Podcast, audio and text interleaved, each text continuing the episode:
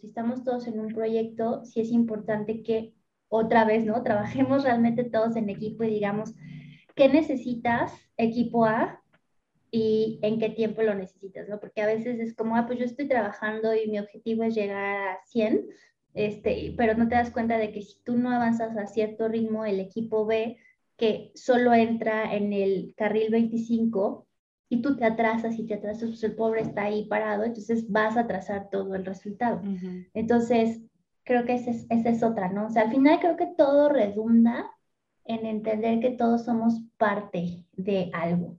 ¿no? Y que, o sea, en, en, ambos sentidos, en el no sentirte soberbio y más allá, y en el otro el no sentirte menos. O sea, es que luego estamos ahí en un, simplemente eres valioso igual que todos. O sea, es, tienes... Girls, girls, girls, girls, girls, girls, girls, MX. We're a bunch of girls and we fucking rock. We girls MX. Girls MX. Bunch of girls. Geek Girls MX. We're a bunch of girls. Girls MX. We're a bunch of girls and. We fucking rock. Hola geeks, ¿cómo están? Bienvenidos a un episodio más de Gigi Podcast, un proyecto de Geek Girls MX. Geek Girls MX es una comunidad creada por mujeres que buscan hacer de su pasión un proyecto de vida. Yo soy Yami, hoy está conmigo Verónica Rodríguez de co-host y de invitada tenemos a Raquel Aguilar, mejor conocida como La Mazapancita, con quien vamos a platicar largo y tendido de su trayectoria que les va a sorprender, de verdad les va a sorprender, pero ya verán aquí adelante cómo, cómo va la entrevista. Pero antes de que iniciemos con la entrevista, este, quiero recordarles que estamos por celebrar nuestro décimo primer aniversario. Tenemos, viene ya, está en puerta punto de nuestro Meetup número 11 se celebra el 11 de diciembre, obviamente. Este, y pues queremos invitarlas a todas, porque saben que nos encanta verlas ahí en el Miro. Queremos invitarlas a todas a que nos cuenten qué están haciendo, en qué, en qué están ocupando eh, últimamente su tiempo, qué les inquieta, qué les interesa, qué están haciendo.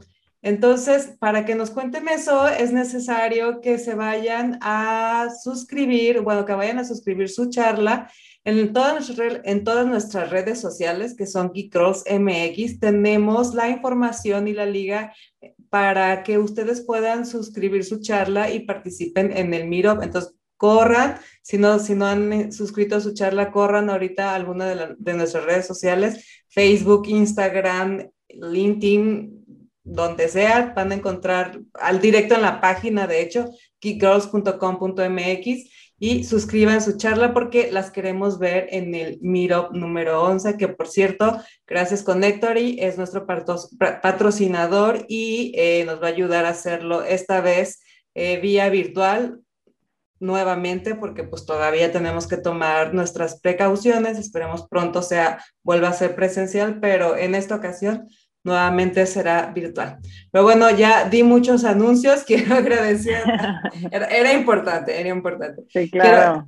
Quiero, agradecerles por estar nuevamente con nosotros en un episodio más y pues bueno, vámonos ahora sí directo a nuestra charla con Raquel. Bienvenidas chicas, comenzamos. Muchas gracias, Yanni. Estoy muy contenta de estar aquí ya hace varios episodios que, que no, no se alineaban los astros, ¿no? Por no decir que uno está sobresaturado de actividades, pero estoy muy contenta de estar aquí y ya previo a comenzar estábamos platicando con Raquel y bueno, ya estamos prendidísimos y fue como, bueno, ¿qué les parece si empezamos el episodio? Y bueno, antes de comenzar, les platico rápidamente, como bien decía Yanni, conoceremos más a detalle la, la historia y, y, la vida de Raquel. Pero les platico que eh, Raquel es máster en diseño multimedia por la Universidad Autónoma de Barcelona y además es licenciada en Ciencias de la Comunicación por el ITESO. Tiene más de 18 años de experiencia en transformación digital para diferentes industrias, tanto locales como transnacionales. Y pues, ¿qué les parece si arrancamos con esta entrevista? Ay, pues muchas gracias por haberme invitado. Este, estoy muy emocionada. Este, justo estábamos platicando otras bambalinas de hace cuánto y conozco a la comunidad y, la verdad es que ha estado bien bonito ver crecer justo esta comunidad y, bueno, súper sorora, ¿no? Que creo que eso es lo más bonito que, que tiene de, de, cómo poco a poquito o, o no, tan rapidito se ha logrado. Hace ya 11 años. Sí, este, pues sí, la verdad es que es, está padrísimo, ¿no? De, de ver crecer como, cómo ha pasado el tiempo. Sí, sí, la verdad que sí. Este, ahorita, como dice, estamos platicando hace cuánto nos conocimos y hace cuánto, pues hace cuando hablábamos, ¿no? Que Twitter era una muy pequeña comunidad aquí en la ciudad de Guadalajara, o sea, en sus inicios, cuando, híjole, pues era un grupo muy, muy aventurero en ese entonces, ¿no? Cuando, cuando no todos creían en las redes sociales y parte de ese grupo era Raquel. Pero bueno, de eso vamos a platicar más adelante porque antes de que, entremos a ese tema, este, yo quería que nos platicáramos, Raquel, que nos platicaras tú en tus propias palabras para que igual quienes no nos quede todavía como muy claro el concepto, en tus, en tus propias palabras, ¿qué significa transformación digital? Porque esto es algo de lo que hemos estado, de lo que se viene hablando ya últimamente y tal vez haya quien todavía no le quede como muy claro, ¿no? Esos, esos conceptos. Ok.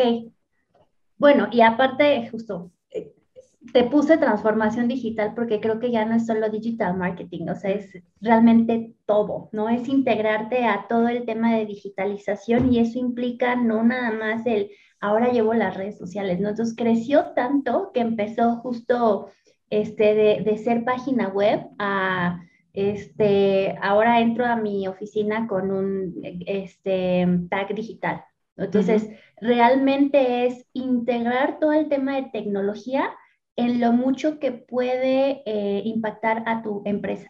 ¿no? O sea, porque justo hay diversos tipos de em, niveles de empresa, o sea, no todas necesitan todo, o sea, eso es muy importante y que, que, que, me gustaría que, que, todos supiéramos, ¿no? Porque luego es que yo quiero a fuerzas tener un QR code de no sé qué, no, realmente no todos, o sea, es lo que a ti te funcione es lo que te va a ayudar a estar mejor. Entonces, esta parte de transformación digital justo es en donde yo me he enfocado porque es el no necesariamente necesitas una app, tal vez lo único que necesitas es una web. Entonces, es, es, este tema, es ver que realmente sí, incluirte en todo el tema de, de digital, pero al nivel que sí necesitas, no más, ¿no? Sí. Básicamente va por ahí. Sí, es, es, básicamente decir, bueno, este, tal vez eh, no necesito la gran estructura que puede tener una empresa grandísima como, como Google o como, ¿no? Porque de repente es que yo quiero que me, o sea, ves, ves, las grandes empresas, las grandes marcas y yo me quiero que parecer a esa. Pues sí, pero pues tal vez tus productos se distribuyen mejor si solamente te, estás con una página, con, un landing, ¿no? O, a lo mejor tus productos pues no necesariamente están dirigidos a este mercado y tal vez tu comunicación necesite ir más enfocada a este otro segmento o distribuida de esta otra manera. Y, y, y, a lo mejor hasta no necesitas gastar tanto, ¿no? O sea, hacer un monstruo tan, tan grande o administrar mejor tus, tus recursos, diría yo, ¿no? Sí, totalmente. O sea, justo acabas de dar en el clavo, porque tal vez tu empresa ni siquiera tiene la manera de suplir el producto para, para el público. Entonces, ¿qué pasa? Que tú de pronto te armas una, un e-commerce y le pones un chat y tal y tal, y resulta que tu proveedor no te puede dar la cantidad de productos que necesita. ¿Qué va a pasar? Que vas a darle un súper mal servicio a tu posible comprador.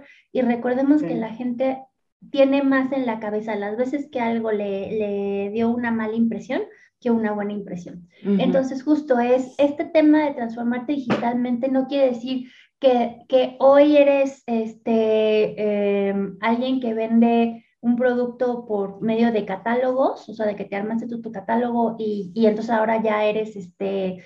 Eh, Amazon. Amazon, ¿no? ¿Por qué no? O sea, es, es justo, o sea, a lo mejor tú te quieres dedicar a tu colonia o a tus X al kilómetros de la ah. redonda, ¿no?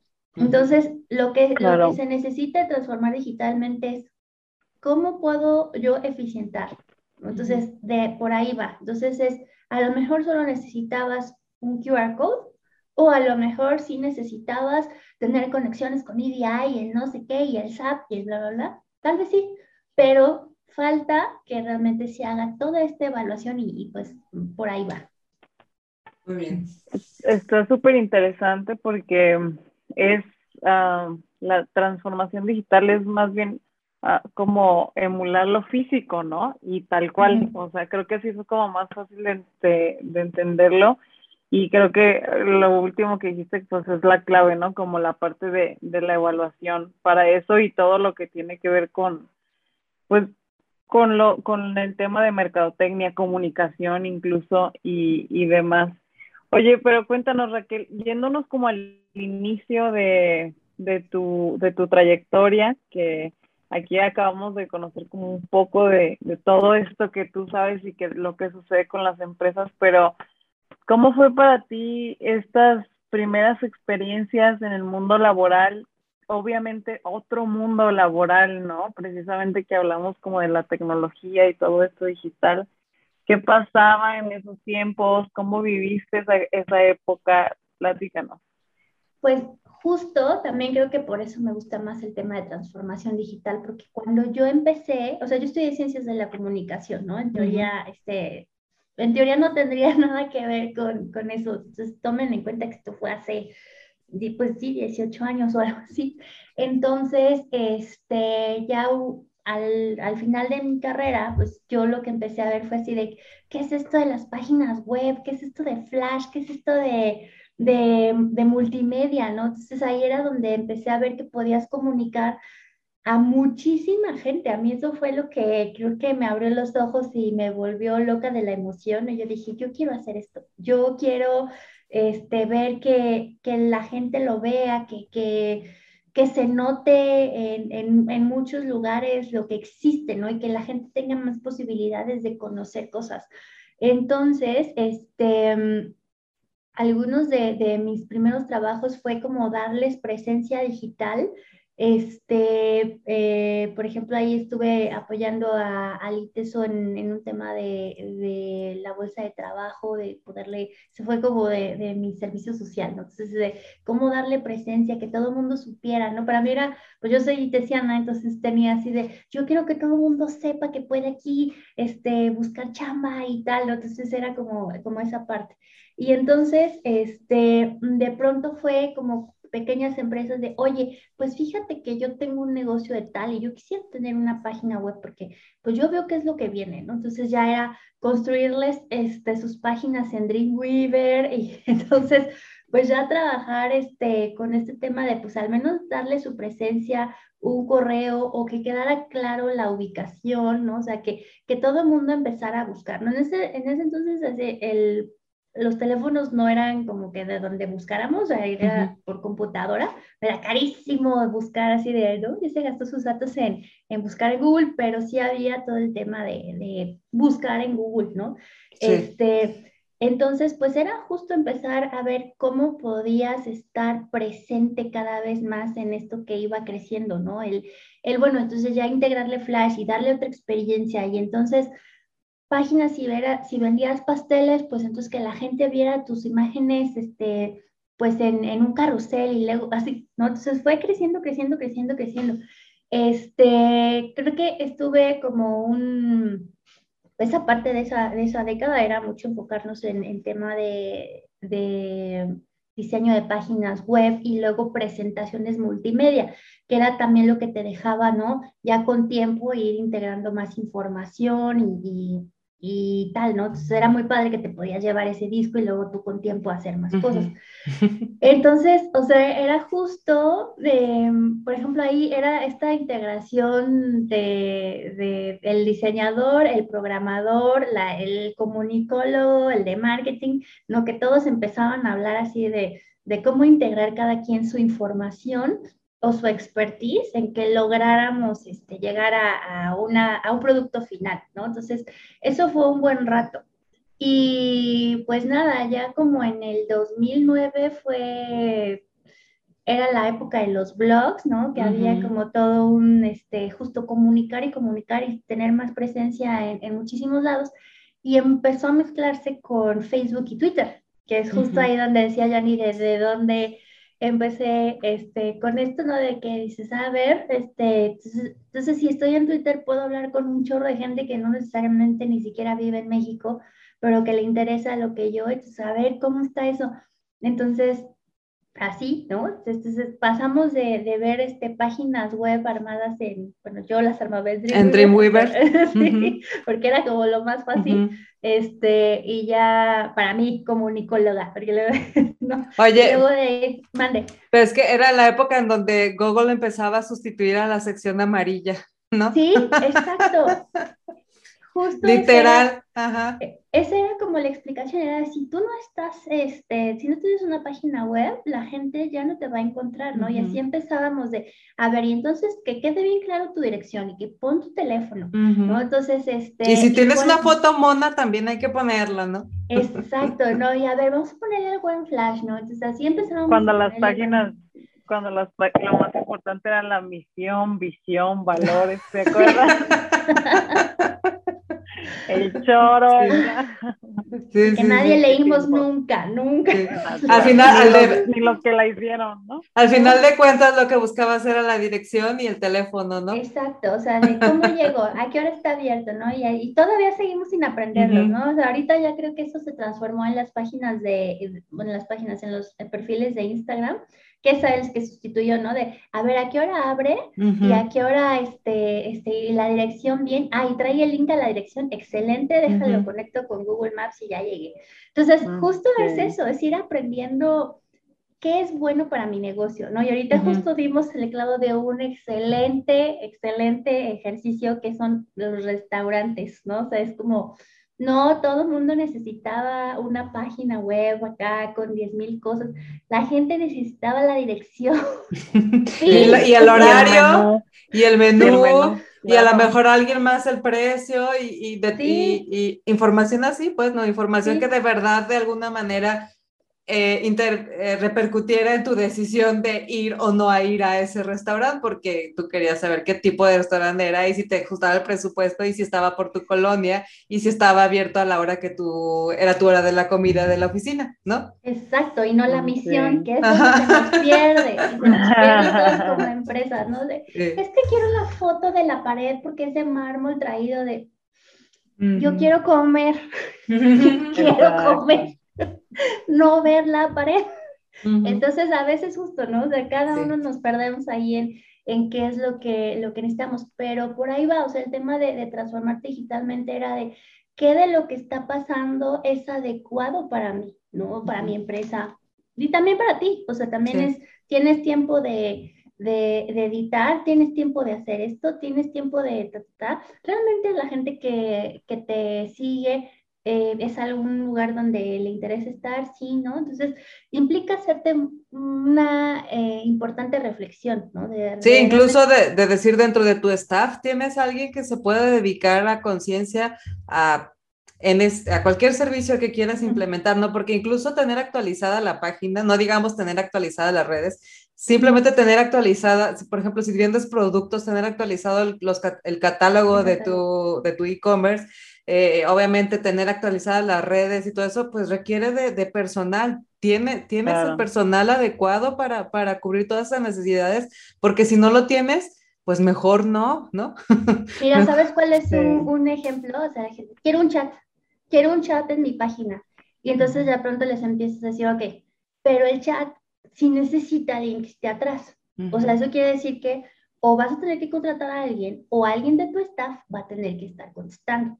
Y la otra, pues vas a necesitar que le pongas una computadora o bueno, ahora le pongas un teléfono que esté conectado en WhatsApp. ¿Puedes? No. Ah. Ponle un bot, te van a decir. Pues, Así que conteste buenas tardes, enseguida nos comunicamos o nos comunicamos lo más pronto posible con usted. Y, eh, y no entiendo tu pregunta. Oigan, como también, también eh, algo que me ha pasado este, con pautas aunque una pauta, no sé qué, pues tú les haces la pauta, más no la gestión como de atención al cliente. y hay un montón de preguntas que nadie está contestando, ¿no? Y esto, y ahí está el resultado de la pauta, pero pues tampoco, sí, mientras no haya como cierta automatización, pues tiene que ser manual, ¿no? de Y es que de, de repente eso puede ser hasta contraproducente, ¿no? O sea, que de repente haces una pauta donde estás ofreciendo un servicio, el, te contacta un chorro de gente y te hace preguntas porque obviamente quiere saber más sobre tu producto, pero nadie le contesta. Entonces, en lugar de ser, en lugar de que una pauta te esté generando un beneficio, te puede terminar perjudicando porque entonces te puedes hacer la imagen de que no existe nadie en tu empresa o no le interesa al cliente o no responde al cliente o, o no responde a las dudas o no sé, o sea, algo, cualquier cosa que pueda terminar siendo contraproducente. Sí, sí, es una evaluación constante de, o sea, también de tu PR digital. O sea, eso es em, algo que, siempre les, les comparto por ahí es, piensa cómo te puede hacer un backfire. O sea, justo eso, o sea, si lo posteas ahorita, ¿qué te puede decir? O sea, tienes a gente, este, que, que esté en este momento, acabas de decir un buen ejemplo, este, Yanni, o sea, ¿qué pasa si tengo una promoción y digo dos por uno, este, y no le pusiste cuál era el límite? Y entonces tienes un chorro de gente formada ahí, o sea, o un chorro de gente preguntando y no tienen nadie que contestarle. Entonces, tienes que pensar en un buen de aristas, o sea, de, de, no nada más se trata de que quiero tener presencia digital porque el de al lado lo está haciendo, no te digo, no todas las veces sabes si al de al lado realmente le está funcionando, ¿no? Porque a veces hay gente que dice, sí, ahorita como nos decía, a ver, ponle pauta, ponle pauta, ¿no? Y tú dices, no manches, está la competencia está cañona, le está poniendo un chorro de pauta. Y tú no sabes que la competencia está sufriendo porque eh, le hicieron un chorro de pedidos y no los puede suplir, entonces estuvo horrible. Entonces, realmente solo hay que hacer lo que realmente está eh, adecuado para ti. O sea, y te implica un chorro realmente hacerte muchas preguntas y una buena reflexión y decir, ok, sí, Google ahora tiene, no sé, reviews y no sé qué, pero bueno, es, la escala es gigantesca, este, todo lo que él ofrece es otro, otro boleto y yo la verdad es que estoy disponible en mi colonia. Fin. o sea, así, o sea, entonces es tener las herramientas que estén disponibles para tu colonia. O sea, ya, hasta ahí. Oye, y hablando de transformaciones, porque no nada más el mundo digital se ha transformado, también tú nos diste todo un giro, porque luego hiciste tu maestría en diseño multimedia. A ver, cuéntanos, ¿por qué decidiste hacer una maestría en diseño multimedia? Bueno, eh, justo este, yo estudié ciencias de la comunicación y decía que al final, este, yo dije, a mí me gusta esto de, de todo el mundo digital. Entonces, en ese tiempo que era 2000, cuando se conoció salía de la carrera era 2003. Entonces, eh, a mí la verdad es que me encantaba eso, o sea, dije, esto es lo mío, yo quiero enfocarme en tal. Entonces, por ahí de 2005 estudié un diplomado en diseño multimedia en el ITESO, que se enfocaba en todo el tema justo de lenguaje eh, digital. Entonces hablábamos de, entonces te enfocabas más en hacer presentaciones multimedia, ¿no? O sea, el aprender a usar muchísimo más Flash, a usar este Director. Eh, bueno, Director, seguramente quienes no sepan, porque eso ya es como el abuelito de todo, era el hermano mayor de Flash, lo que quiere decir que hacías cosas interactivas, que ahorita ya, o sea, eso ya fue. Pero pues te dejaba hacer programas, era algo muy enfocado también para la educación, por ejemplo, había cosas que se hacían geniales para, para la educación, ¿no? O sea, básicamente hacías programas y todos luego iban o a web o a, o a este, CDs. Imagínense, CDs, ¿no? Cuando las empresas repartían sus, sus CDs, sí. Sí, pues sí, o, los artistas, ¿no? Luego estaba tu, tu DVD y el último, este, te incluían ahí su, su DVD que tenía detrás de cámaras y el video y no sé, bueno, pues eso era. Entonces, este, yo dije, yo quiero seguir con esto, este, porque se me hacía como todo completo de cómo presentabas este, todo. Entonces, eh, yo trabajaba en la Secretaría de Desarrollo Urbano este, como coordinadora de comunicación y me tocaba justo ver el tema de las presentaciones y todo. Entonces, eso era algo que utilizamos. Y un día me llevaron a una plática sobre UX y yo dije, ¿qué es esto? Dije, yo quiero, ajá, ¿cómo que hay gente que está midiendo, este, que, que si tu ojo ve a X lado, yo quiero saber más? Entonces yo empecé como... Eso es brujería que dijiste. Sí, eso me gusta, yo quiero saber más, ¿no? Entonces, pues empecé a investigar, este, ¿dónde puedo estudiar más esto? Eh, y eh, pues la verdad es que en ese entonces no había tantísimos lugares donde pudieras aprender porque era pues como muy incipiente. Entonces, eh, pues yo empecé a buscar dónde lo puedo estudiar y este, pues ahí había varias opciones eh, y una de ellas estaba pues en Barcelona, ¿no? Que era este, la Universidad Autónoma de Barcelona que tenía este máster en diseño multimedia que además, bueno, eh, implicaba que podías tú llegar no siendo necesariamente un este, ingeniero en sistemas, ¿no? Porque era, esa era otra, yo no estudié sistemas, entonces yo no sabía de tantísima programación ni en Java ni nada, o sea, sabía programar, pero en Lingo, que ya estaba para afuera, ¿no? Y poquito de HTML, pero no gran cosa. Entonces, pues em, ya me fui para allá y, eh, o sea, una vez que me fui para allá, este, y realmente esto es como, wow, o sea, me abrió otro mundo porque justo hablamos usabilidad, diseño, programación, te aprendí Drupal, también ahí este, ya tampoco existe, o sea, a nadie le gusta. era como el sitio de entre Drupal y, bueno, diferentes... Es que antes era, no, era, era, la competencia entre Drupal y... WordPress. WordPress. se iba.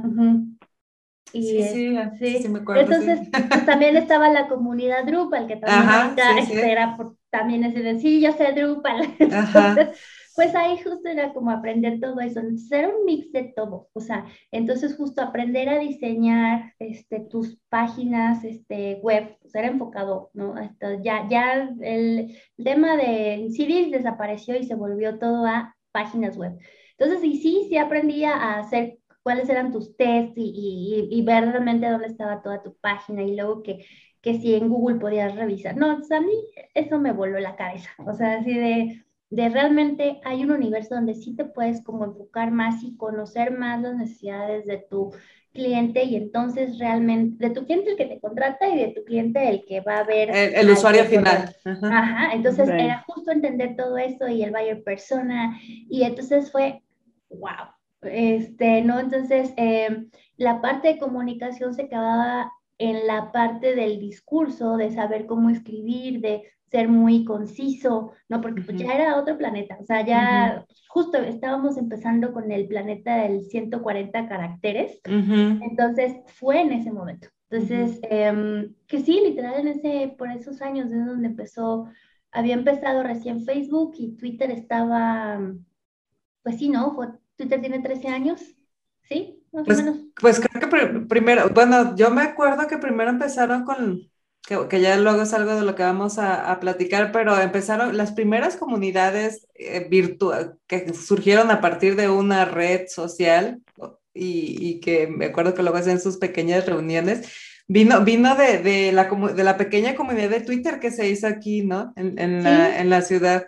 Entonces fue como, pues cuando nadie le apostaba, ¿no? Cuando nadie todavía creía en eso y cuando el, el, grupo tan chiquito que era, era como, wow, nos conocimos por Twitter y nos vamos a conocer y empezaron a hacer sus, en persona, a hacer sus reuniones. Sí, somos reales. Ajá, sí, sí, Pues justo mi cuenta de Twitter es del 2009, entonces creo que Twitter empezó en 2008 o algo así, igual seguramente yo creo que en los comentarios ahorita. No sé si yo recuerdo que mi cuenta la hice en el 2009 también.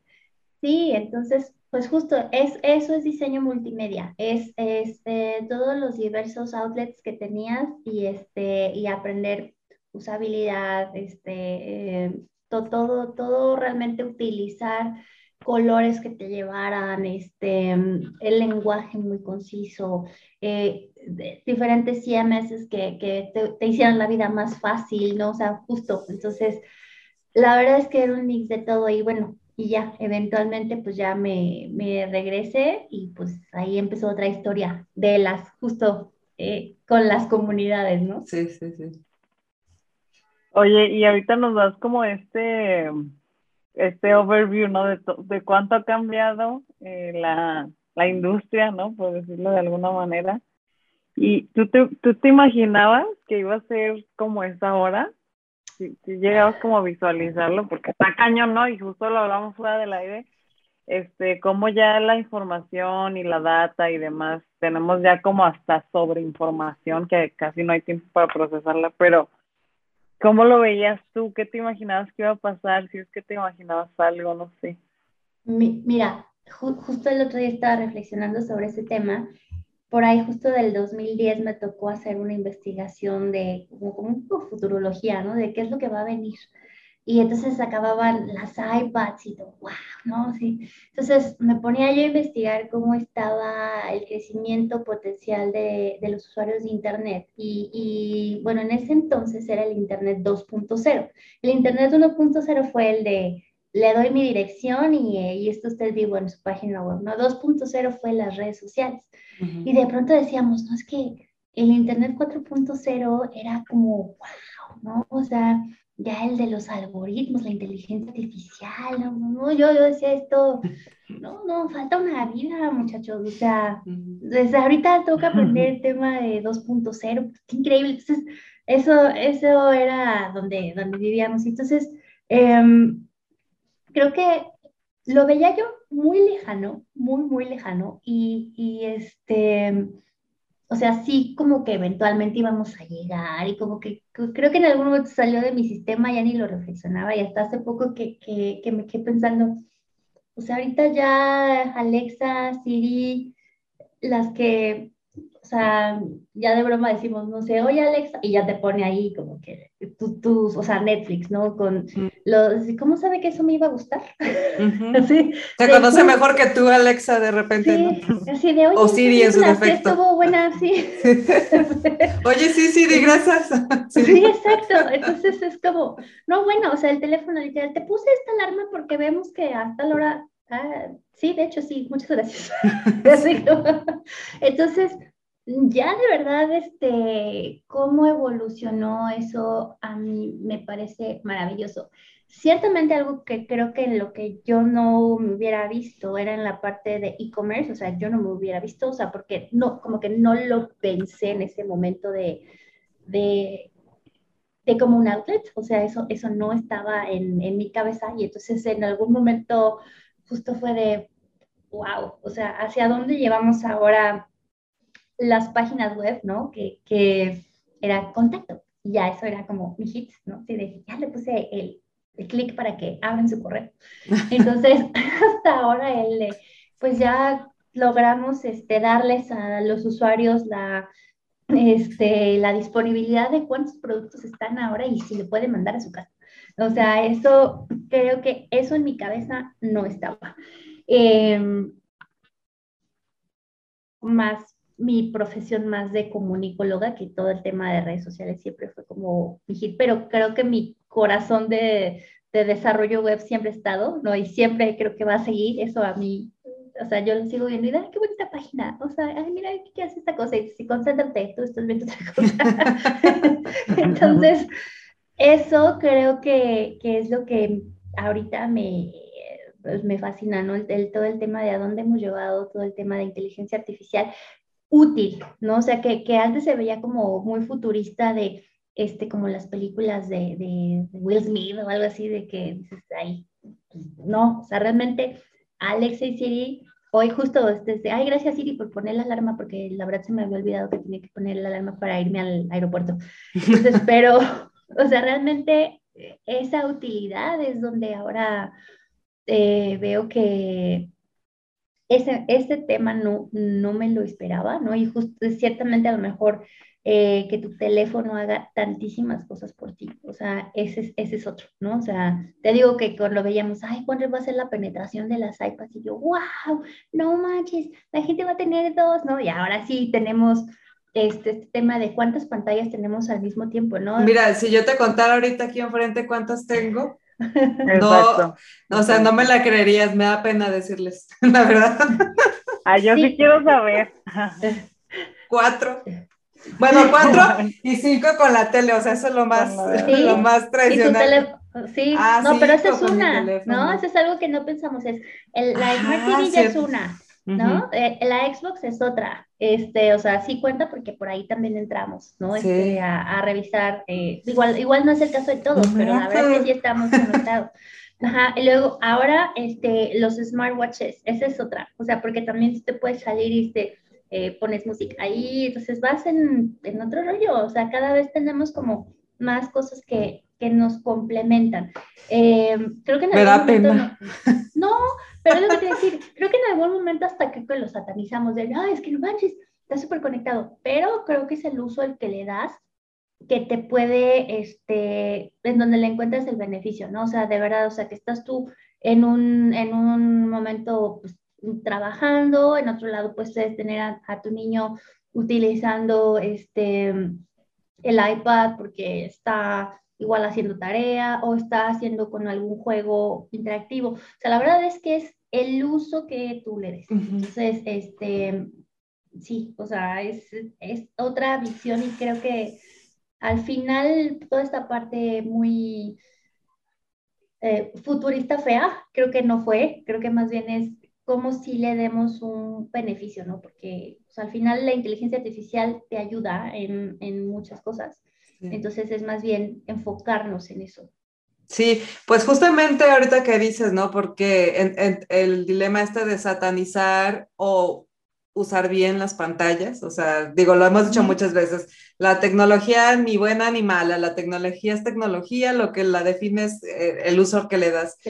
Y creo que algo que vino a, a, transformar todo esto y, y, hacernos como un cambio eh, de switch es la pandemia, ¿no? Porque, por ejemplo, ahorita que hablamos de satanizar y de que dijiste de que una tienes tú y otra tiene tu hijo para la escuela y bla, bla, digo, previo a la pandemia, sí, yo no tenía así como, como, no estaba como muy a favor de que mi hijo, por ejemplo, tuviera como tanto acceso a las pantallas, ¿no? Estaba súper limitado porque pues yo lo, yo lo veía como pensaba que el uso iba a ser como para algo no, poco lucrativo o, poco educativo, ¿no? Y vino la pandemia y, pues la escuela se puso en la computadora, entonces de, cajón ya le tenías que tener una computadora ahí al, al niño de, de, de, base, de donde iba a estar conectado desde, desde las 7 de la mañana hasta las 2 y cacho de la tarde que salía de la escuela.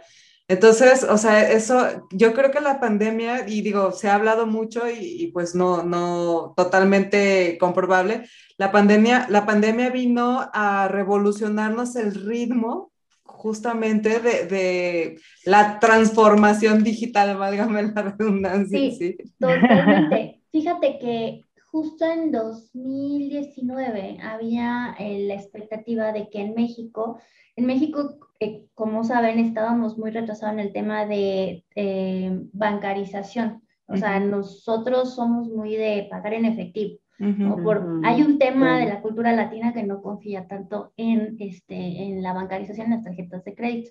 Entonces, éramos muy poquitos, éramos el, si mal no recuerdo, el 4%, este, cuando en Estados Unidos era 12%. Pues, Entonces, en, estábamos lejísimos, ¿no? Entonces, con lo cual pues estábamos más retrasados en el tema de pues tener páginas más modernas, justo pues nosotros no teníamos, por ejemplo, Amazon que tenía ya sus, sus supermercados y nosotros pues ni pensarlo, ¿no? Con trabajos mucha gente lo usaba. Y justo qué pasa, o sea, llega la pandemia, no te queda otra manera que este, no era sano tampoco estar tocando tanto el, el dinero, ¿no? Entonces, ¿qué pasa? Que es más fácil eh, pues hay un boom en, los servicios de entrega de servicios a domicilio, eh, de, comida a domicilio, este, como fue Rappi, Uber Eats, este, Didi, ¿no? Este, justo, ¿no? Todas estas. Eh, pero pues también hubo uh, empresas donde dijeron, o sea, evidentemente mi tienda está cerrada. Mi opción es abrir mi e-commerce. Entonces es donde empiezan las empresas donde si lo tenían en el plan, no les queda otra manera que pues, acelerarlo acelerar la transformación digital y es, bueno, pues ya entonces me animo a conectar mi EDI, a, bueno, a ver qué, qué, es, qué, es eso de que necesito el SAP, a ver, entonces necesito un chatbot, a ver, ok, entonces empezar a traer como más elementos a la carta, ¿no? Entonces, es todo lo que nos habíamos estado trazando, pues llega, ¿no? Entonces, justo empiezan a llegar también todas estas fintechs que nos ofrecen tarjetas, donde este, pues tenemos más oportunidades, ¿no? Este, está New Bank, este, Albo. Hay, hay un M cantidad, o sea, M cantidad. La que te guste, sí, Ahorita literal es la, de, la que el color te gustó más. Sí, sí, ¿no? sí. hay opciones para todos. Entonces, justo eso nos permitió pues empezar a tener un poquito más de seguridad, ¿no? De, de empezar a confiar y de dejar de tener el dinero abajo del colchón, lo cual evidentemente pues te da más opciones para generar más cosas, ¿no? Pues ahorita, por ejemplo, ya que llegó Apple Pay, eh, como a mitad del año creo que llegó, ¿no? Entonces es otra opción de ya ni siquiera sacas tu tarjeta, ¿no? O sea, te vas así, con tu teléfono, tú te puedes salir a correr, te sales así prácticamente con, con tu teléfono, con tus AirPods, o sea, que igual, cero conexiones, ¿no? cada vez también este, sales a correr, quieres pasar por un, por un café, este, pones tu, tu Apple Pay, listo, pagaste, no hubo contacto, ¿no? Entonces, este, tu dinero está ahí, estás seguro, este, no es un comercial de ninguna fintech, como comercial. Quiero aclarar. Quiero aclarar que aquí no es, no es un espacio pagado, pero eh, la verdad eso nos, pues, también nos ayuda, o sea, a sentar a, a, que más empresas vengan. O sea, la verdad es que tiene un beneficio increíble. O sea, justo si empresas que tal vez no habían pensado invertir en México porque nosotros estábamos un poco atrasados en el tema de cómo comprar, pues cada vez hubo más, ¿no? Entonces, Shane, ¿no? ¿Qué, qué hit? O sea, que, que, está trayendo cosas. Entonces, así, o sea, realmente em, empresas que vieron la oportunidad de integrar todo este tema de pago digital y de tenerse un e-commerce padre, este, y por padre hablo de funcional, ¿eh? nunca, a, a, ver, cabe aclarar, soy comunicóloga, yo siempre he pensado que y esto es algo que me daba mucha risa desde que estábamos en la escuela. Sabíamos perfectamente quién había hecho una página web. O sea, el diseñador luego les da por ponerle tema Star Wars a todo, al, al, al, al, desarrollador, perdón, ¿no? Y el diseñador precioso, pero se le había olvidado ponerle dónde estaba el, el teléfono. Sí, y al comunicólogo, o sea, estaba muy ok, le, sabías dónde estaba el teléfono, pero pues si le hubiera puesto un poco de color, de que no contrastara. Que, que no fuera tan gris.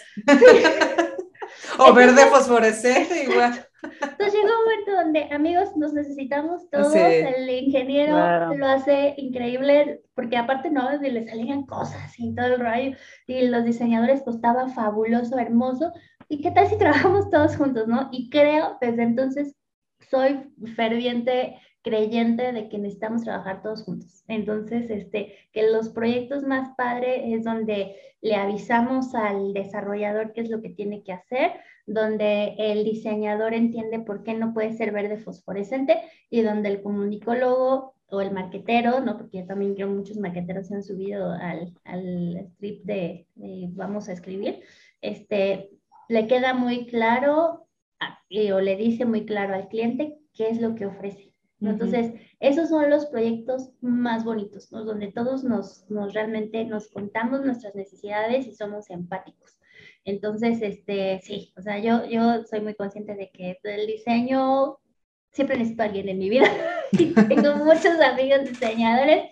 Ahí está Jani, una prueba, este, y no, o sea, no las voy a dejar, pero ahí justo empezamos la plática de, hay una larga lista de gente que quiero mucho y justo por eso, porque es como una industria donde hemos crecido compartiéndonos necesidades de, oye, fíjate que tengo un cliente que tiene un proyecto, pero pues evidentemente eso del logo a mí no se me da, ayúdame, please, ¿no? Entonces así es donde justo empezamos a crear comunidad, ¿no? Sí, y es que justamente hablábamos ahorita, o sea, estamos hablando del el 2009, cuando surgió tu avatar, cuando todos empezamos a conocerte como la mazapancita, porque digo, perdón, pero yo supe que te llamabas Raquel Aguilar hasta que nos topamos en la agencia esa en donde estuvimos trabajando juntas. Entonces ya llegan y la presentan como Raquel Aguilar y yo, ay, hasta ahorita sé que es Raquel. No, bueno, en ese momento caí en cuenta que siempre había sido la mazapancita para mí que Raquel era, o sea, me la acababan de presentar a, ajá.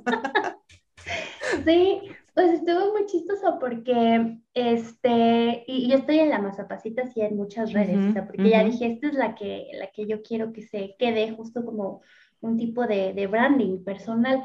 Este, vengo del Hotmail, de todas esas. Entonces, yo fui de las que tuve, este, Princesa Blanca y un bajo 24 y así. Entonces dije, uno no puede andar por la vida teniendo este tipo de, de, de mails, ¿no? Pero resulta que justo, pues así estás armando tus avatars y de pronto dices, la verdad no me gustaba ese tema de que estuviera mi nombre tan expuesto ahí, y aparte se me hacía bien aburrido, así de y Y aparte no se usaba tanto, ¿no? O sea, no, como que no usabas que fuera tan, tan tu nombre así, siempre estabas, era una muy buena oportunidad para ponerte el nombre que te quisieras poner, ¿no? Sí, porque aparte éramos de los primeros, entonces, pues yo todavía alcancé el que a quieras, ajá, números, ¿no? Ajá, entonces, pero la verdad también no se me antojaba poner justo mi nombre ahí porque se me hacía, eh, el nombre de Raquel siempre se me ha hecho muy muy formal y muy así. Entonces, cuando me dicen Raquel, así es como, ay, ¿ahora qué hice? Te recuerda a tu mamá regañándote, ¿no? Me pasa lo mismo. sí, entonces dices, cielos. Entonces, justo así yo ponía y ponía cosas y nada daba, y entonces, literal, tenía yo un mazapán ahí, dije, ay, a ver, mm. mazapán. Entonces, ya, mazapán ya existe. Y yo, ay, no, no le quiero poner mazapán 24, mazapán, no. Entonces dije, pues la mazapancita. Entonces ya ahí se quedó y entonces empezó así este, la mazapancita en Twitter y este, y así. y, Twitter fue la primera y luego empezaste en Facebook o, cómo fue cronológicamente naciendo el personaje? Primero tuve, bueno, eh, yo creo que el personaje es, más bien de Twitter, o sea, porque ya luego este, en Facebook creo que siempre fui Raquel, ahí se quedó así este pero era como más, más privado, ¿no? Entonces, este, eh, la mazapancita siempre lo tuve en Twitter, eventualmente Instagram, este, y las demás redes que fueron saliendo. Creo que a partir de Twitter, todas las demás redes que fueron saliendo, siempre este, me las fui quedando con la mazapancita. este, hubo un WordPress en algún momento, este, Quora, este, todas, o sea, todas las fui registrando así con, con la mazapancita, de hecho, este, tengo una web, pero realmente es más bien, era mi blog, este, el de, mm, donde ponía recetas de cocina, que también un poco por ahí empezó todo el rollo, este, em, y, y, porque justo se fue mezclando con todo mi, mi tema de que me gustaba cocinar, mi blog era de recetas de cocina. Digo era porque la verdad es que ya no lo, no lo actualizo mucho, pero este... Pero sigues cocinando. Eso sí, sí sigo cocinando, pero sin recetas. Todo empezó porque justo mis amigas de, oye Rich, ayúdame porque es que no sé qué cocinar. Oye Rich, ¿te sabes la receta del quién sabe qué? Y yo, bueno, y entonces yo era, yo vivía en España, entonces, pero mis amigas que estaban acá, ándale, ayúdame, por favor. Entonces, yo, o sea, me subía las recetas y ahí se quedaban, ¿no? Entonces justo, incluso tengo unas recetas de tortas ahogadas, de camarón, sin camarón. Entonces justo estas son las que están ahí, o sea, de, de que era como... Tenías tu blog, de, tu blog de cocina. Mi blog de cocina, entonces, este, pues ahí justo, luego por eso entendía el tema de los blogs, ¿no? Este, de, de cómo ir comunicando, de pues, justo buscaba luego creo que también las recetas ahí en, en Twitter, este, a los este, chefs, este, pues sí, o sea, realmente ahí era donde buscabas lo que, lo que te interesaba en ese momento, ¿no? En, en, en Twitter, o sea, buscando justo hacer comunidad. Sí, justamente. Sí, pero ya... Ay, creo, creo que estás en, en, silencio, pero a ver, habla. Ya. Sí, ya. Sí. No, se me hace muy padre como este recuento, me siento muy identificada. como pues las tres así de... Ah, sí, hace un buen, sí. Pero, pero qué padre también ser parte de esta, de este cambio, ¿no? Ah, bueno, a mí, a mí me encanta, este, niño, antes no había internet y yo vi cuando ya hubo, ¿no? es como, chiva, no sé, me, me parece, me parece muy padre. Oye, yo sé que esta pregunta va a estar medio difícil porque, o sea, seguro hay muchísimos, pero ¿cuáles han sido así algunos que te acuerdes momentos más memorables a lo largo de, esta carrera que te apasiona tanto y, y, nos estás compartiendo? Mm, yo creo que la, por ejemplo, en el tema de social media, este, creo que uno de mis momentos más interesantes fue justo el que a través de analizar datos podías conocer realmente mm, o darte una idea este, de cuál era el interés real del usuario que compraba o que le gustaba tu marca.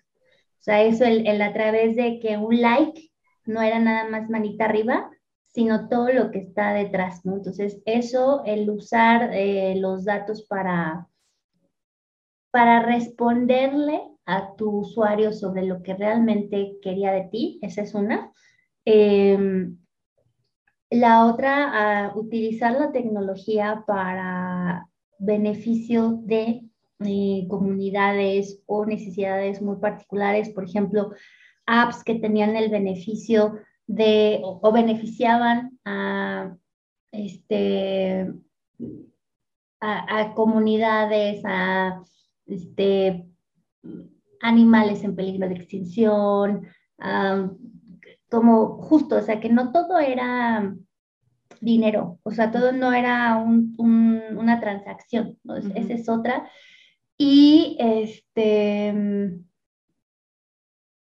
eh, otra yo creo que es el tema del e-commerce, o sea, el cómo impactas a una comunidad a través de, de tanto, o sea, de, de, tanto o tampoco, ¿no? O sea, es el poner un botón ahí que significa es darle trabajo a un montón de gente. Entonces, eso, ¿cómo impactas a em, señoras, eh, mamás solteras? Eh, esa, es otra, esa es otra cosa que me fascina. O sea, mamás solteras que a través del tema eh, digital lograron cambiar eh, o salir adelante y empoderarse como mujeres. Esa, en algún momento estuve dando unos talleres y, el tema de encontrarse también el valor que tenían ellas mismas y de lo que podían ofrecer a través de sus empresas o de lo, que ofrecían, para mí creo que es de las cosas más gratificantes. O sea, no, todo es dinero.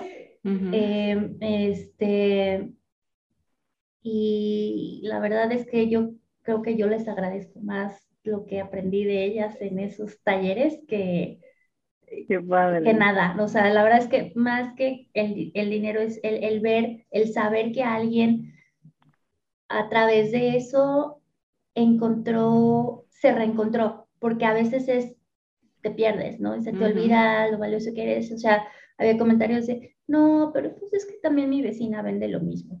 Y era como, no, pero a ver, es que tú eres así, asado, y tú tienes. Este, entonces, como verles la carita de, de, oye, es que sí. Entonces, porque el, el encontrarte y el saber qué vendes es realmente lo que te ayuda a hacer una parrilla de contenidos. O sea, suena como bobo o podría saber, o sea, podría sonar raro, pero realmente en el momento en que ellas descubrían esa, esa diferencia que tenían y que, que, realmente las hacía eh, apartarse de lo que existía, era donde encontraban hacia dónde encaminarse. Entonces, eso es otra cosa que, que a mí me ha llenado el corazón, la verdad. Pues es que nada bobo, pues realmente es la promesa de marca, o sea, si vas con un, si vas con un, eh, alguien que te ayuda a construir tu marca, lo primero que te, que te pone a buscar es qué es lo que te diferencia a ti de todas las demás marcas y, y esa es tu promesa. Entonces, ahora sí que, que, tan simple pero tan difícil de, de, encontrar y esa es la base, ¿no? De, de, de la mercadotecnia. Y ahorita que decías también, de impactar de manera positiva a estas mujeres que se salen totalmente del perfil y del esquema laboral tradicional, que esa es una de las bases y una de las razones por las cuales existe esta comunidad también, porque precisamente es una comunidad en donde inspiramos a las mujeres o, tratamos de, de generarles o de que vean esa posibilidad de que si tal vez no existe en el mundo laboral tradicional un lugar en donde ellas puedan encajar porque tienen circunstancias distintas, como es el caso de las mamás solteras, ¿no? O el caso de las personas que cuidan adultos mayores o enfermos, o, o personas que tienen capacidades diferentes, etcétera. Si en el mundo laboral tradicional no existe un lugar para ti, que qué triste, pero es real, con la tecnología puedes crearlo. Entonces, ese es uno de, las, de, los usos positivos que podemos darle a la tecnología y, y, bueno, sí, definitivamente es una de las cosas maravillosas. Creo que compartimos totalmente esa, esa parte contigo. Pero como contestaste muy, fácil, muy fácil la pregunta de un, un, momento memorable, yo te la voy a cambiar y te la voy a hacer más difícil. Un momento difícil, de veras difícil que, que, que te haya, con lo que te hayas topado a lo largo de tu carrera y no nada más nos vas a contar el momento, ¿cómo lo superaste? es como esas cosas que siempre te preguntan en las entrevistas. es como la pregunta de ¿cómo se ven cinco años? Ah, pues, pues, espero que viva, porque con esto del COVID. Ah, pero bueno, ahorita les contaba que, que, que, la parte más bonita es cuando trabajas en equipo, o sea, no importa que no sea de tu misma área. Creo que uno de los momentos, pues un poco difíciles es, em, igual no tenía que ver tampoco tan full con, con digital, pero pues al final todas las áreas se, se, se empalmaban. Creo que en el momento donde no no toma, no, no se tomó todo un, no sé si control, sino un jalar todos juntos. Hubo algo que se descompuso. Entonces, eh, no hacerse como tan responsables de todos somos un equipo y, ok, sí te tocaba, pero realmente al final estábamos todos en el mismo equipo y debía haber levantado la mano y decir, esto está pasando, para entonces ayudarnos todos, ahí hubo un problema. Entonces, em, creo que esa es una parte de justo del trabajar en equipo que igual a veces, este, a veces nos da pena tomar el liderazgo, ¿no? Porque pues no se vaya a ofender, porque pues yo, yo dije que eso estaba mal, pero a veces no es porque tú quieras tomar el liderazgo, sino porque estás eh, sumado en un gran equipo que está buscando objetivos. Entonces, creo que ese momento eh, donde no somos empáticos justo con, con tu resultado final, es donde hay un problema. Entonces, curiosamente, justo no es como que faltó un like o no, o sea, sino que simplemente esa coordinación fue la que hizo falta, este, y donde pudimos haber dicho varios en algún momento, hey, creo que no está bien. Entonces, porque al final se afectaron como diversos resultados. Digo, no nada más tenía que ver con digital, pero ahí, es justo donde no vimos o no pensamos que se podría afectar de, tantas maneras algo. Que no fue nada grave, nadie murió, nadie nada, pero al final era pues un resultado que no, no fue el esperado, ¿no? Entonces, y creo que lo, lo difícil, pues sí es, es este, que no nos sumamos, no, no fuimos como empáticos en, en, ese momento. Digo, curiosamente justo no es como que me faltaron likes o algo, o sea, no, no fue por ahí, sino fue como un... Falta de comunicación. Sí, exacto, exacto. Este, sí, yo creo que es como de las que, de las que más recuerdo y es más por eso, porque tengo como ese, ese sentimiento de... Ay, debí haber tan dicho. Solo si, tan solo hubiéramos todos este, dicho, ok, este, no es porque nadie quiera ser el más importante, sino porque sí debimos haber dicho, esto está pasando, ¿no? Entonces, eh, sí, curiosamente no tiene nada que ver con... con ¿Y, qué, ¿y qué hiciste? Este, ¿Implementaron alguna manera para abrir el canal de comunicación? ¿o, Totalmente, o sea, justo eso fue, eh, hubo dos cosas que hubo dos momentos, justo la parte del todos somos valiosos en este, en este tema porque somos un equipo. Entonces, vamos diciendo qué es lo que creemos y si creemos todos o algunos que algo puede no estar funcionando, se habla porque a veces pasa que tenemos ceguera de taller, ¿no? No es que, no es que alguien haya sido un nazi, sino que tal vez no lo vimos. O sea, a veces pasa que literal estás así y tú no estás viendo, o sea, es como, pues cuando traes un moco, a lo mejor a veces tú no te ves y hay gente que lo dice, le, digo, no le digo, le digo, no le digo, y es como, y sale en la foto, salió en la foto ahí, por favor, porque nadie le dijo nada, ¿no? Eso, o sea, es, se vale, porque hay que levantar la mano cuando algo pasa. Creo que es algo cuando estás más chavito, como que te da pena, ¿no? ¿Cómo le voy a decir a mi jefe que, que, que eso no está bien, ¿no? Porque yo ya hice el cálculo y pues no nos va a dar pues sí, a veces toca, toca levantar la mano y decir, dos más dos no son cinco, o sea, sí son cuatro, ya lo revisé. O sea, y no, o sea, no, no quiero decir que... Señor jefe, discúlpeme. Sí, discúlpeme, pero no son cinco. No son cinco, o sea, entonces... Pero este... fíjate que pones ese ejemplo y se me viene a la mente que me platicó a mí un, un, este, una persona que entrevisté yo en otro podcast, que una vez en un trabajo, él, así que vio, un, vio una presentación del jefe y decía, es que está mal, ese cálculo está mal, y sabía que ese número iba a traer con, consecuencias negativas porque estaba mal hecho. Y él así de, híjole, le diré, no le diré, Aparte dice que él era como el, como el enviado especial de su jefe, o sea, ni siquiera él era como alguien, ¿no? Por decirlo así. Y que ya, ah, disculpe, este, fíjese que está mal su, su cálculo, ¿no? Y entonces el, pues de, de pronto el jefe fue como, que ¿tú quién eres aparte, no? ¿Tú quién eres? ¿Por qué me estás diciendo que, que, que está mal? Para no hacerles el cuento largo, eh, alega que no, que no está mal, después comprueba que sí estaba mal y que tenía razón, y luego le manda a llamar, así como, a ver tú muchachito, ya sabes, y le dijo, quiero que vengas a trabajar en mi equipo, y lo ascendieron gracias a eso, ¿sabes? Entonces, te das cuenta también como el resultado que tiene cuando tú tienes el, el, el conocimiento, atreverte a hablar también deja una impresión importante, ¿no? En los demás. Sí, este, creo que a veces el aventarte como gordita en tobogán y decir, o sea, pues sin modo, o sea, pasa esto y, lo, voy a, lo voy a comentar, o sea, o sea creo que de eso va a ser valiente. Valiente no es como que le agarró la espada y salió y venció al dragón, o sea, eso ya no existe. O sea, ahorita valiente.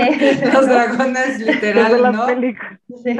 sí, o sea, como que se nos quedó, el, es valiente porque se atreve a la Inquisición. No, no, eso fue otra cosa. Ahorita nuestras, nuestros enfrentamientos son a decir, eh, yo desde mi trinchera, eh, con mi conocimiento, eh, le comparto esto, ¿no? O sea, es, es tal cosa el de hoy, o yo creo que estás equivocado porque tal y tal, obviamente siendo como respetuosos, empáticos y tal, ¿no? se trata de decir, oye, tú estás... Claro. No, o sea, y es justo eso también, ¿no? Es valiente porque además le dijo y bla, bla, y se enfrentó a que le iban a decir, yo creo que no, pero es como de, mire, yo no trato de denostarlo, nada, al revés, quiero ayudarlo y es esto.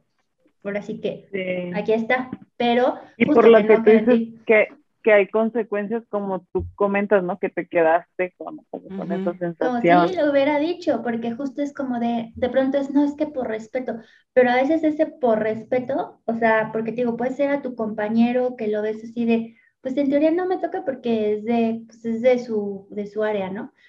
Pero al final son áreas que conviven, ¿no? Entonces, eh, rebotar.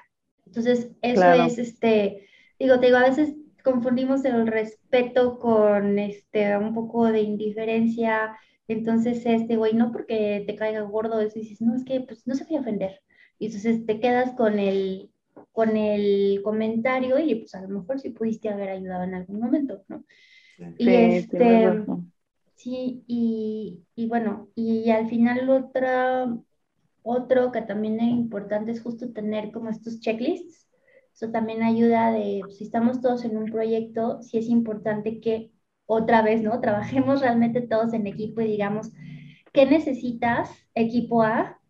y en qué tiempo lo necesitas, ¿no? Porque a veces es como, ah, pues yo estoy trabajando y mi objetivo es llegar a 100, este, pero no te das cuenta de que si tú no avanzas a cierto ritmo, el equipo B, que solo entra en el carril 25, y tú te atrasas y te atrasas, pues el pobre está ahí parado, entonces vas a atrasar todo el resultado.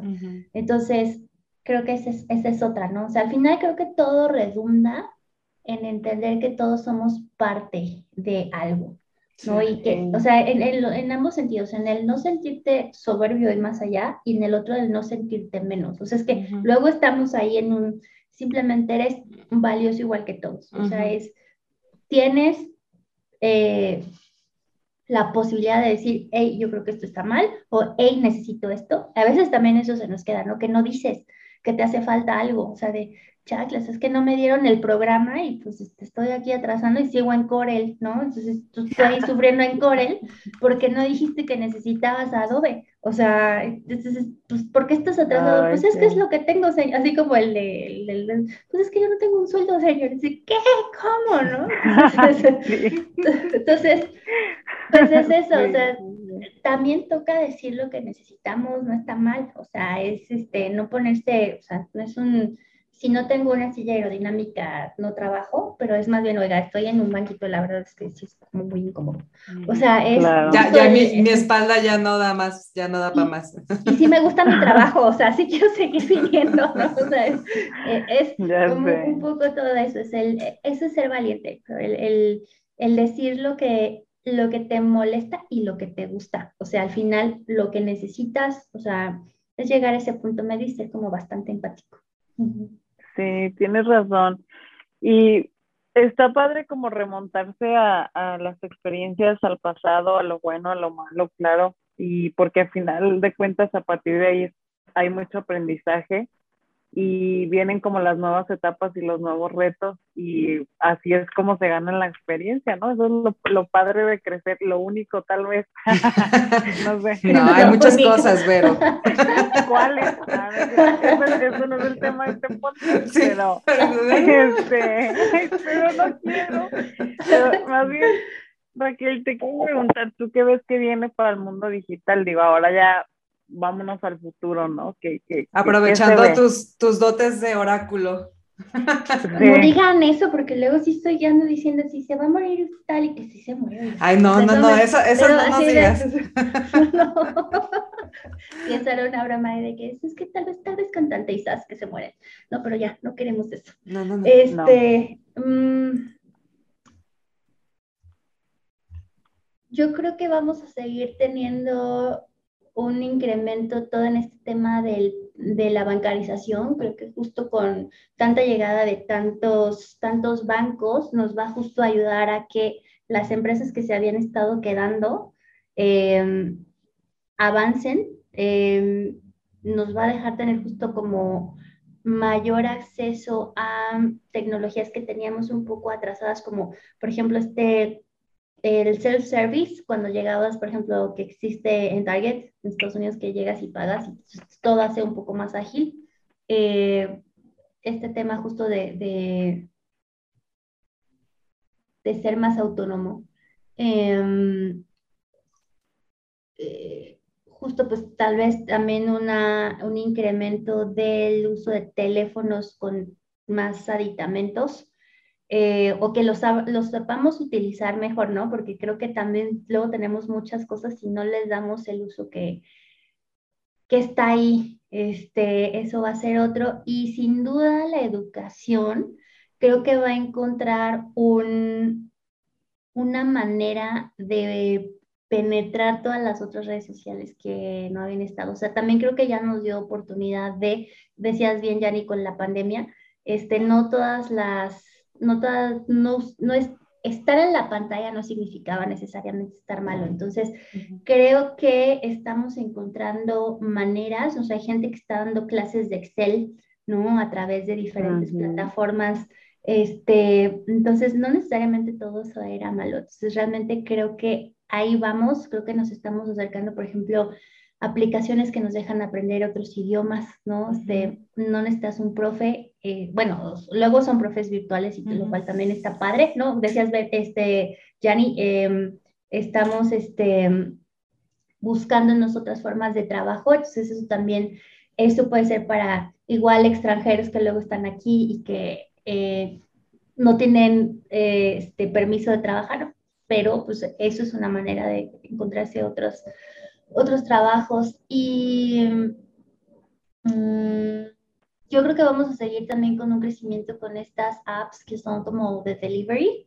Todavía hay un gran, gran potencial en eso. Este, creo que todavía seguimos entendiendo que se nos quedó corto en la pandemia todo el tema del packaging, este, o sea, justo que ni siquiera entendíamos cómo mandar los productos de que llegaban todos chorreados, o sea, porque estábamos haciendo lo que podíamos. Entonces, yo creo que va a llegar un momento donde ya, o sea, el, el mismo packaging y luego la paquetería per se, porque pues de ahí salieron, ¿no? Ahí voy, este, hay otras que están ahí emprendiendo, no con bicicleta, con, bueno, ahora hasta en patines andan, o sea, es como muy maravilloso. Entonces, son diferentes formas de trabajo a partir de eso, de, de o sea, si lo vendes, una aplicación hizo que muchas otras industrias, ¿no? Este, que surgieran nuevas necesidades, ¿sí? Exacto. Entonces, creo que por ahí va todavía, o sea, esta parte de todavía nos queda un ratito si bien la gente pues todavía sí queremos ir al súper a ver tal, o sea, hay gente que dices, yo no quiero gastarme todo lo que está en la quincena porque sé que si voy al súper voy a agarrar el, el fabuloso de tres olores que no necesitaba, solo con el morado está bien. no, sí pasa, ¿eh? Sí pasa, o sea, tú tienes un presupuesto, un presupuesto vas al súper y terminas gastándote el doble. Sí. Sí, pero justo creo que también hubo, por ejemplo, en el caso de, Corner Shop, ¿no? Algo que, que también lo hacía bastante bien. Eh, encontró la manera de mandar dos muestras, o sea, comprabas cosas llevar muestras. Y, y, amigas, yo compro lo que me mandan las muestras. Sí lo logran, están muy buenas. O sea, de repente así como de, oye, esa cosita de Nord no sabía que, que existía y qué padre. O sea, ya, o sea, sí, muy bien, ¿no? O sea, básicamente es, se me cerró una puerta, pero creo que hubo empresas que sí encontraron la manera de integrarse. Entonces, eh, el QR code tuvo un revival que ya pensábamos que se había muerto, entonces, este, pues eso, y yo espero que la realidad aumentada ya realmente logre bajarse. Creo que el tema justo de los teléfonos con mayores capacidades y este, procesamientos y todo nos deje este, que podamos realizar más cosas, ¿no? O sea, es, ahorita tenemos algunas aplicaciones que te deja ver cómo se vería tu mueble así asado, creo que eso es algo que podríamos vernos. Ya, ya ha bajado más el tema de realidad. O sea, un Photoshop real en tiempo, en tiempo real. Sí, si lo estamos esperando desde hace como unos ocho años, entonces en ese momento no había tantos celulares que te permitieran, no era una gastadera, como en su momento fue tener Google Maps en el teléfono cuando, yo, cuando yo vivía en Barcelona, era de, ay, si quieres, no, mejor yo le pregunto a la señora cómo llego, porque se me acaba. Los datos. sí, no, y ahí sí no había ni wifi público ni nada. Ahorita siento que es un poco lo mismo, es porque pues mi teléfono se le acaba la pila, entonces no estaba padre. Entonces, creo que vamos a ir evolucionando hacia eso y, por ejemplo, este tema justo creo que vamos a empezar a mezclar realidad aumentada con e-commerce, o sea, o todo más con e-commerce. Este, como ya vemos en, en aplicaciones que tienes que su catálogo y le das clic y de ahí te vas a comprar, ahí nos vamos siguiendo. Entonces, cada vez vamos a tener más, no por nada Shopify está cada vez integrándose con más cosas, este, los, los chats, ¿no? También integrándose, también nos estamos acordando de que la vida, eh, la interacción con la gente es importante, lo que decías ahorita, pero ponga un chat, ¿no? Y todos estábamos hartos, que no, que no, que no, salir, salir. Entonces ya ahorita pues agradeces el... la, la, interacción con otro ser. Sí, con otro ser, o sea, aunque dices, ay, pero bueno, entonces creo que, creo que va por ahí, ¿no? Que tengamos este ya una realidad aumentada más constante, ¿no? Este, más integraciones de e-commerce, eh, más penetración de, de, celulares con diferentes tipos de tecnología. Y, este, y un mayor uso de la educación ¿no? doméstica, creana, este, Platzi, o sea, todo eso creo que ahí va, tanto tú, tú decir yo sé hacer esto, como el me voy a animar y aprender otra cosa que tal vez en físico no lo haría, ¿no? sí, sí, sí. Se viene bueno. La, verdad es que sí, sí, abre muchísimas posibilidades y este, pues te, da acceso a cosas que tal vez en, un mundo no digital no, no podrías, ¿no? No tendrías. Entonces, tiene su, su, lado, por supuesto, muy positivo. Oigan, chicas, pues ya, ahora sí se, nos acabó el tiempo y ya hasta nos pasamos, pero bueno, qué raro que pase aquí, ¿verdad? Que nos, que nos vayamos largo y tendido en, en, la plática. Pero bueno, antes de terminar la entrevista, Raquel, tenemos que hacerte la pregunta final obligada. Y tú seguramente tienes una lista grande, porque la pregunta final es de qué eres geek.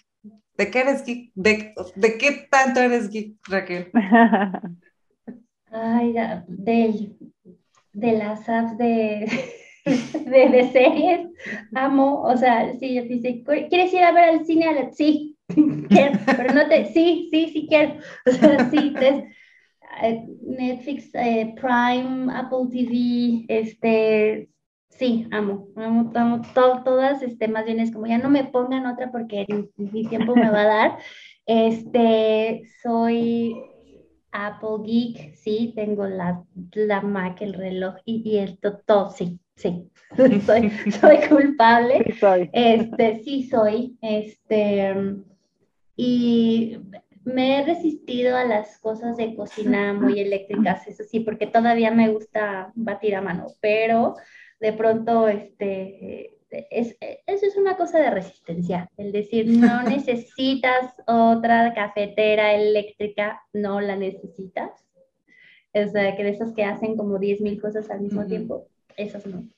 Este, pero sí, creo que, creo que por ahí, por ahí va. Muy bien, me, me, me suena muy, muy congruente tu geekes. sí. Ay, pues muchísimas gracias, Raquel. Es, pues la, la onda aquí es que el tiempo se nos, se nos acaba, pero qué padre platicar contigo y tener también otra perspectiva de, de todo este mundo digital, ¿no? Entonces, eh, antes de irnos, porfa, comparte tus redes sociales con, con la comunidad para que te sigan y estén en contacto contigo antes de irnos, porfa. Bueno, pues muchas gracias a ustedes por la invitación y este, pues sí, sigamos haciendo comunidad. Este, pues la, de, la, de la cual este, salió todo esto, pues es Twitter. Entonces mi cuenta de Twitter es La con Z la primera y con C la última. Este, en LinkedIn me encuentran como raquel.aguilar.reyes. Eh, y, y pues nada, me va a encantar ahí este, eh, que platiquemos este, de, comida, de cine, de café, este, de, de, música, entonces, este, sí, de redes sociales, pero creo que también la vida va de, de platíquenme cuál fue el mejor café que, eh, que se tomaron para el desayuno, ¿no? Entonces, por ahí. Y vaya que sí, hay, hay, hay, tema, hay varios temas que podríamos platicar con, con Raquel. pues muchas gracias a las dos por su tiempo y a toda la comunidad y pues este, qué padre que cumplen 11 años, ¿no? Son 11 años de, de ser sororas de, y de apoyarnos, ¿no? Sí, sí, la verdad que sí estamos muy contentas y este, pues ya muy emocionadas porque viene el Miro. Y bueno, pues gracias Raquel, gracias Vero, Gracias a todos los que se quedaron hasta el final del episodio. Este, recuerden darle like, suscribirse y seguirnos en todas nuestras redes sociales. estamos como Kickgirls MX. Gracias y nos vemos el siguiente episodio. Bye bye. Bye. Girls, girls, girls, girls, girls, girls, girls, girls, girls, girls. Girls, girls,